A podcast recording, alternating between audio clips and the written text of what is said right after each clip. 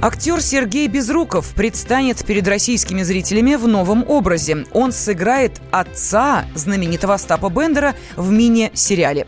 Бендер должен выйти на экраны в начале следующего года. Как считает сценарист Илья Тилькин, главная роль в проекте принадлежит Безрукову не случайно.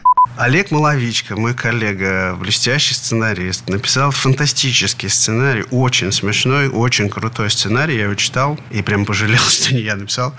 Про... Это как бы приквел про папу. Это сериал про папу Остапа Бендера. Он не имеет никакого отношения к Ильфу Петрову. Это абсолютно своя история. Очень смешной, очень да классный. Это раз. Два. Про Безрукова. А вот как бы вы хотели, кто бы вас сыграл после смерти? Кому бы вы доверили это дело? Я не очень насмотренный, в смысле Сережи, в смысле его ролей, потому что я не, не все видел, что он сыграл. Я там вижу, как он работает, вижу, как он на площадке работает, вижу, как он в театре работает. Мне не все нравится и все такое. Но, по-моему, он один из самых грандиозных артистов России.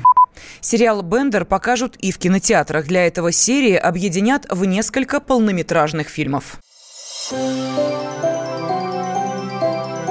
Комсомольская правда представляет Как тебя зовут? Давид Шнейдров Давид.